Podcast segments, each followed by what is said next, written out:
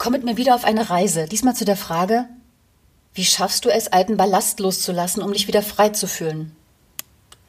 Loslassen hat eine zentrale Bedeutung für unser Lebensglück. Das kann bedeuten, dass wir materiellen Besitz oder auch zwischenmenschliche Beziehungen, die uns nicht mehr gut tun, loslassen. Es ist eine aktive, ganz bewusste Handlung.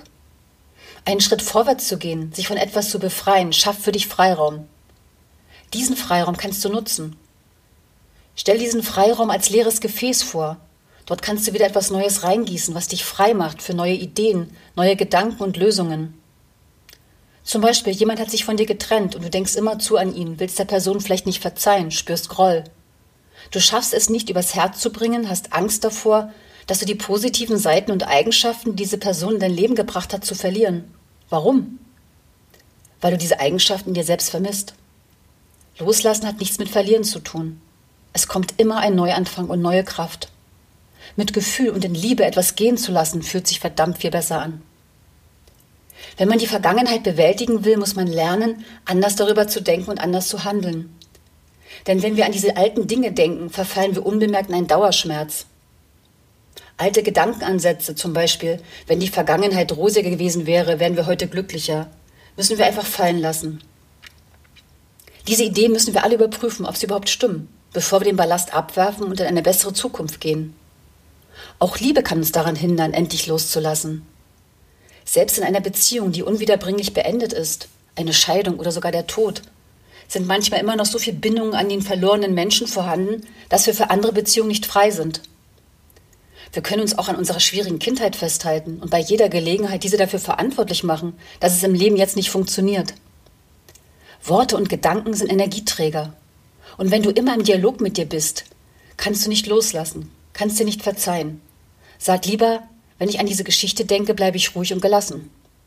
Geh raus aus der Opferrolle. Wenn man sich gekränkt fühlt, ist das kein unabwendbares Schicksal. Es hört sich komisch an, aber erst im Schmerz entdecken wir Kompetenzen, von denen wir noch gar nichts wussten. Zum Beispiel die unehrliche Freundin hat uns deutlich gemacht, dass wir anderen zu schnell vertrauen. Die Verletzungen können dich auf deine Grenzen aufmerksam machen oder auf überzogene Erwartungen an dich und anderen gegenüber. Leg den Hebel um, wir sollen mit all diesen Erfahrungen wachsen. Eine innere Heilung kannst du erst erfahren, wenn sich deine innere Einstellung diesbezüglich ändert. Du solltest die Blickrichtung ändern und dich fragen, ob das, was du erlebt hast, nur eine Katastrophe ist ob, oder ob es nicht auch noch positive Seiten für dich hat. Es geht einfach darum, das Drehbuch des Geschehenen umzuschreiben. Zum Beispiel, wenn die Beziehung unwiderruflich zerbrochen ist, so sind die guten Erfahrungen zwar vergangen, aber nicht ausradiert. Vielleicht wird sogar ein Gefühl von Dankbarkeit in dir aufkommen. Verzichte auf Wiedergutmachung. Was geschehen ist, ist geschehen.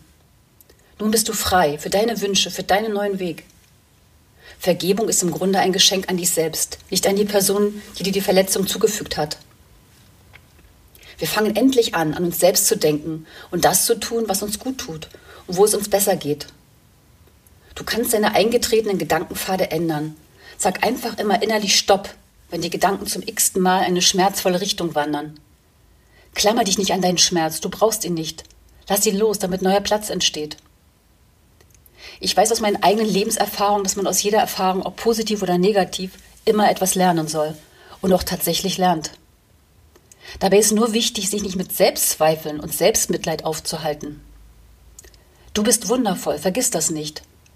Dieser Spruch hängt bei mir am Visionboard und ich schaue mir sehr oft an. Dabei habe ich noch andere schöne Sprüche, die ich gerne mit euch teilen möchte.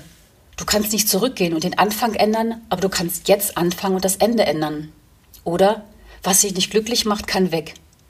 Ist das nicht ein schöner Start für einen Neuanfang? Außerdem weißt du jetzt noch ein bisschen mehr über mich. Wenn du noch mehr erfahren möchtest und ich dich auf deinem Weg ein Stück begleiten soll, dann freue ich mich von dir zu hören. Du erreichst mich unter www.silkekrieger.com.